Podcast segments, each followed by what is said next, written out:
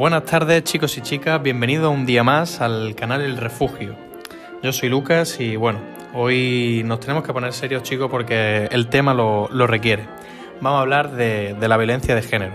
Como todos sabemos, eh, podemos definir esta, la violencia de género como el acto de violencia sexista que tiene como resultado posible o real un daño físico, sexual o psíquico, incluida la amenaza, la coerción o la privación arbitraria de la libertad ya sea tanto en la vida pública como privada. En cuanto a las cifras, pues la media actual de muertes de mujeres en manos de sus parejas mm, hemos visto una ligera disminución de alrededor de 50 muertes al año aproximadamente. Estas cifras han ido disminuyendo sobre todo a partir del año 2015, sufriendo un descenso significativo en el año 2020, muy probablemente debido al confinamiento al que nos hemos visto sumergidos obligatoriamente debido al, al COVID. ¿no? Si analizamos las muertes de estas mujeres en mayor profundidad, bueno, pues podemos observar que el 60% de los casos el agresor pues, era el marido o exmarido de la víctima, en el 28% era el compañero o excompañero y en el 12% era el novio o exnovio. Esto es debido a que la ruptura de la pareja se asocia a la violencia porque estos agresores necesitan perpetuar la relación de dominio y permanencia sobre la mujer continua. ¿no? Eh, hoy veremos dos casos y me gustaría dar la, bienvenida a Eva, que nos va a contar su historia en la que fue maltratada por, su novio, ¿no? Y bueno, me gustaría que ella nos contase su historia.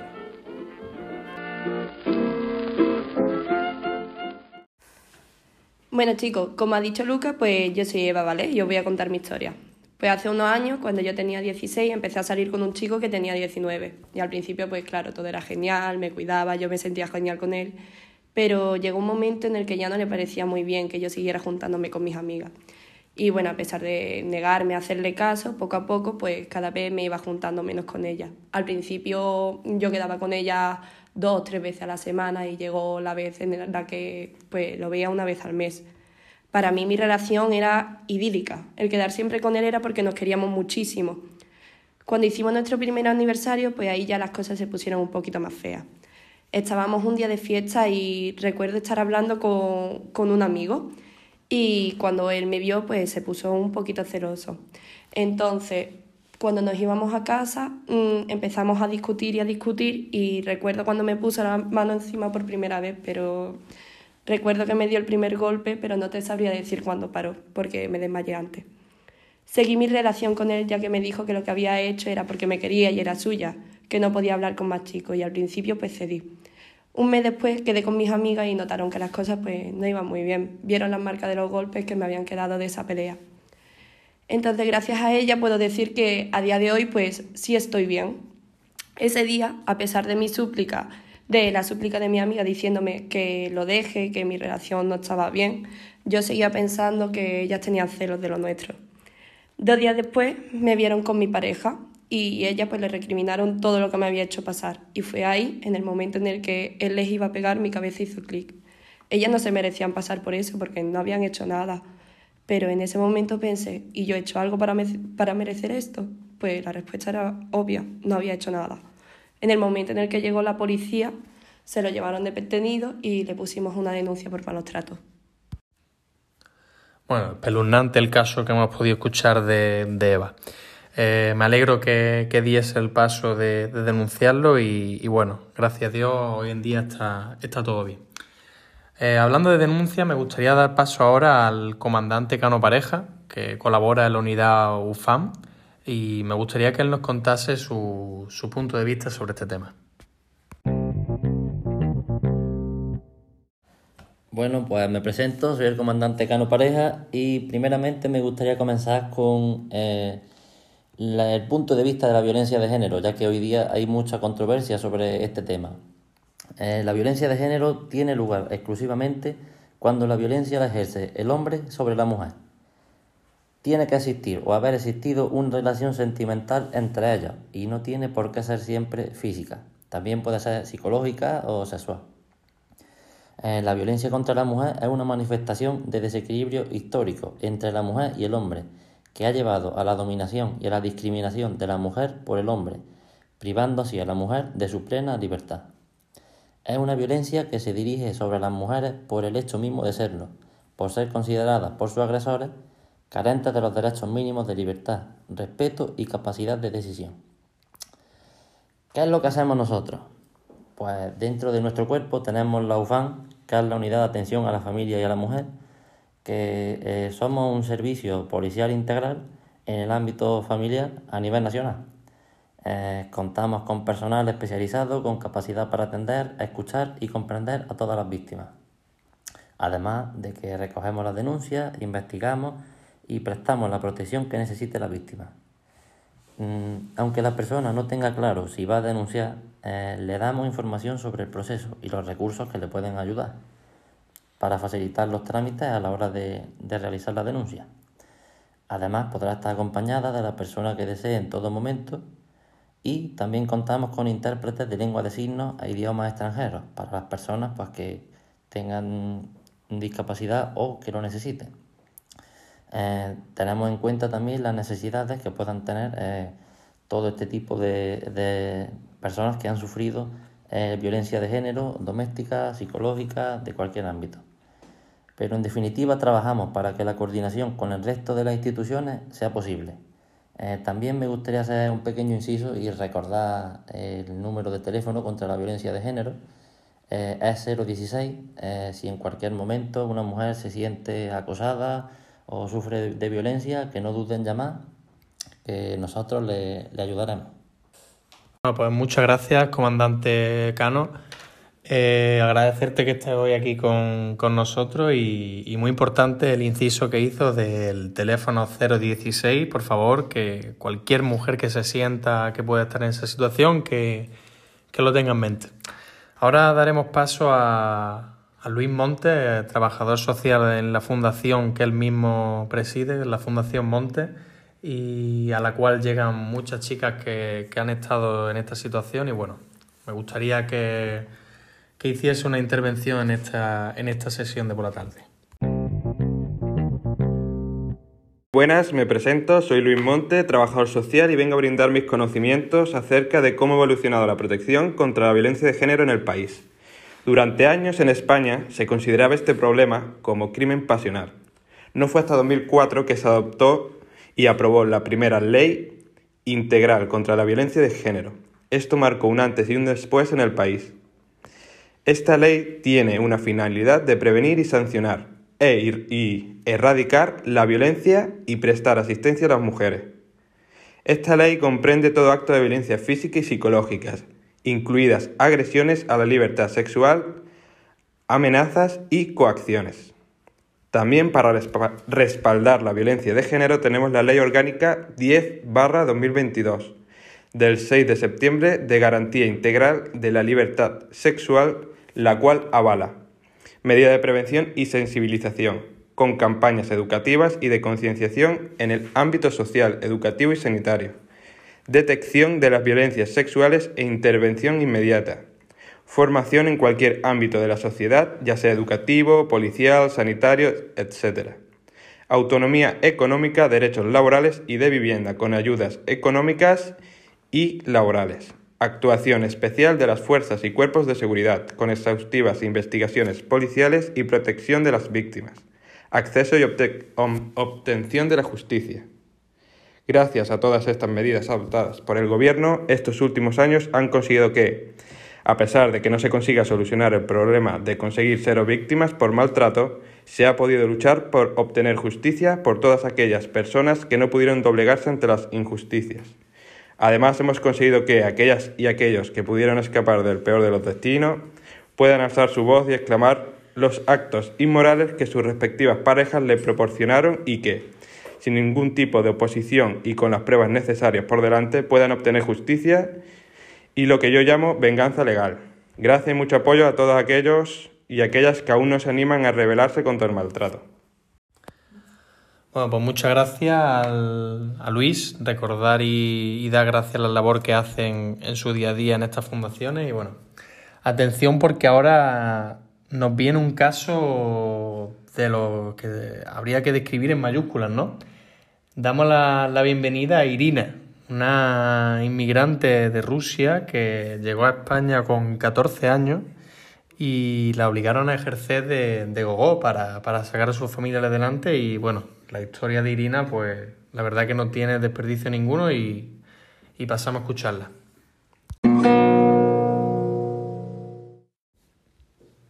Hola, buenas, yo soy Irina y tengo 70 años y soy de nacionalidad rusa. Uno de los motivos por el cual pues, me discriminaban en el entorno en el que vivía y en el que seguimos viviendo actualmente. Bueno, pues en cuanto a mi historia, yo comencé trabajando en, un local en el que ejercía de gogo y era la única opción que tenía pues para ayudar económicamente a mi familia, ya que en otros trabajos no me aceptaban. Yo en este momento tenía solamente 14 años y en principio pues solo trabajaba bailando. Pero al poco tiempo mi jefe pues me obligaba a mantener relaciones sexuales con algunos clientes en contra de mi voluntad. Incluso llegué a quedarme embarazada y me obligó a abortar y a ligarme las trompas para evitar esta situación de nuevo.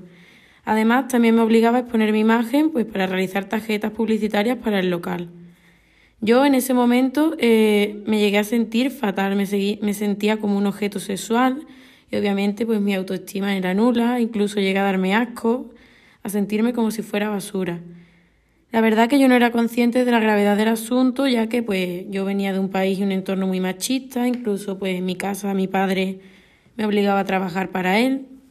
Y además los médicos en España pues no entendían ni mi condición cultural ni la violencia sexual que estaba sufriendo y ellos pues se ceñían a recetarme ansiolíticos para la supuesta ansiedad que estaba sufriendo. Pero posteriormente, pues junto a un grupo de chicas del mismo local, pues decidimos poner fin a este grave problema y a día de hoy pues hemos logrado conseguir eh, justicia para un pequeño colectivo, al cual mando saludos y apoyo desde aquí. Bueno, Irina, pues nuestro apoyo desde aquí y bueno, gracias a Dios ha quedado ya en una pesadilla y, actualmente las cosas han cambiado.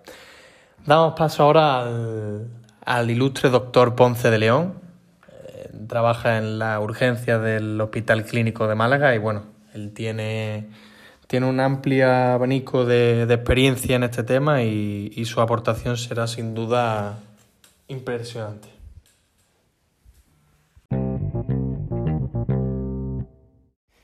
Hola, buenas tardes. Eh, primero de todo, dar las gracias a Luca por haberme invitado al podcast y hablar de mi experiencia. En este caso, yo llevo 10 años trabajando en urgencia aquí en Málaga y eh, pues he analizado varios casos desgraciadamente. Eh, los síntomas más típicos que he podido observar a nivel físico pues ha sido a lo mejor dolor de cabeza, hormigueo, mareo del paciente, dificultad al respirar, etc. Todo esto nombrado además de que no tiene ninguna relación con alguna patología orgánica. Es decir, eh, el paciente tenemos que tener en cuenta su descripción. Luego, además, eh, también lesiones más graves, a lo mejor físicas traumáticas, como pueden ser las contusiones, una rotura de tímpano, fracturas o hematomas, que lo mismo que he dicho antes, es muy importante que las analicemos bien en detalle, ya que eh, muchas veces la víctima, por miedo, eh, no nos describe cómo se ha hecho esta lesión correctamente, sino que nos dice cuando se cayó por las escaleras, etc. Y no corresponde ese mecanismo de lesión a lo que tiene.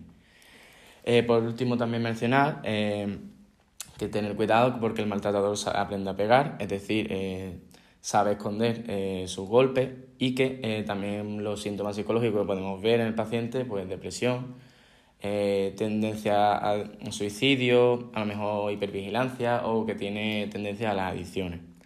Siempre en estos casos nosotros actuamos con calma, seguimos un protocolo, realizamos un parte médico eh, siempre y informamos a las instituciones. Bueno, muchas gracias y hasta luego.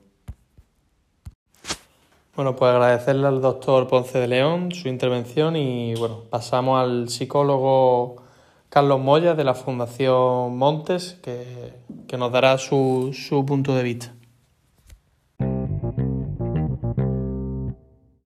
Buenas tardes, yo soy Carlos Moya, psicólogo, y nada, agradecer a Luca la posibilidad de, estar aquí en este podcast, que para mí es un placer. Bueno, primero de todo comentaros que existen diferentes tipos de violencia, aparte de la de género, ¿no? que es la que más nos suena, que siempre es de un hombre a una mujer. Puede ser entre una pareja, de padre a hija, etc. Además, esta puede ser física, psicológica, que es la que yo me encargo, y a través, puede ser de, través de redes sociales, como el ciberbullying, etcétera. También existe la violencia doméstica, que en este caso se produce en la casa y cualquier tipo de violencia. Una vez comentado esto, quería seguir con las características de las mujeres que suelen sufrir la violencia de género. Estas principalmente son mujeres sin recursos económicos, inmigrantes, minusválidas, etc. También algunas que hayan sufrido un embarazo, que estas son unas situaciones de riesgo, también con una ruptura. Mientras que el perfil del acosador se caracteriza por tener una baja autoestima, frustración, agresividad, problemas de comunicación, etc. Estas personas, los maltratadores, no suelen tener problemas mentales, sino que todas las características anteriores mencionadas le llevan a hacer actos inadmisibles a las mujeres. Por último, quería comentar la necesidad de protección que tienen ellas, que sufren este tipo de violencia, ya que la mayoría se quedan en shock, por lo que el abordaje multidisciplinar es sumamente importante, ya que ésta satisface todas las necesidades que tienen las mujeres que sufren estos hechos. También, como ha comentado el doctor Ponce de León, es importante mm, estar atento en las consultas, ya que esto podría erradicar este problema de, raíz. Bueno, pues gracias Carlos y por último terminamos con nuestra novata en, en, esta mesa redonda que compartimos hoy con María, que es la estudiante del grado de igualdad y bueno, esperamos ansiosos tu intervención María. Muy buenas tardes, Luca. Pues muchas gracias por dar voz al estudiante en este tipo de temas. Comenzar mi intervención por el origen de la violencia de género. Sencillamente es porque el hombre necesita sentirse superior a la mujer o por patrón cultural que éste se aprende y se adquiere en el contexto familiar, social, en la escuela y este tipo de cosas. Eh, la violencia de género pasa por dos fases, la atención y la reconciliación. La atención, pues cuando la mujer sufre el maltrato psicológico, la agresión y la reconciliación es cuando el hombre pues, siente la culpabilidad, la ira y la vergüenza de, la violencia. Actualmente existe el servicio telefónico de atención y protección a, a las víctimas de violencia de género, que es ATEMPRO. Este es un servicio de la Cruz Roja que está en todo el territorio nacional y pues trata de un contacto profesional, individualizado, haciendo un seguimiento de la situación por llamadas telefónicas, periódicas. Esto da asesoramiento, gestión, tramitación de solicitudes, etcétera. En caso de ser una emergencia, el centro se pone en contacto con la fuerza y el cuerpo de seguridad para desplazarse al lugar donde está la víctima. Este servicio siempre es cuando el maltratador ya no conviva con la víctima.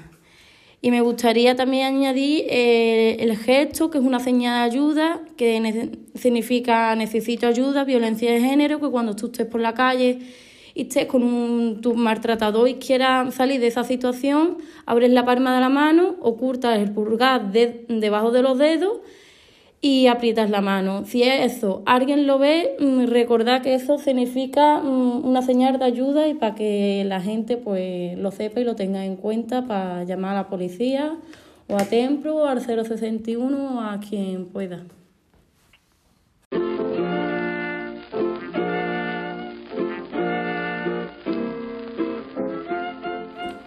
Bueno, pues hemos llegado al final y remarcar sobre todo dos cosas. La primera, este tipo de personas no tienen cabida en nuestra sociedad. Y como segundo, por favor, todas las chicas que hayan escuchado este podcast o que, que se encuentren en esta situación tienen salida, hay solución. Recordamos el teléfono 016 y os animo sobre todo a que, a que deis el paso de denunciar. Un saludo y nos vemos mañana. Oh, thank you.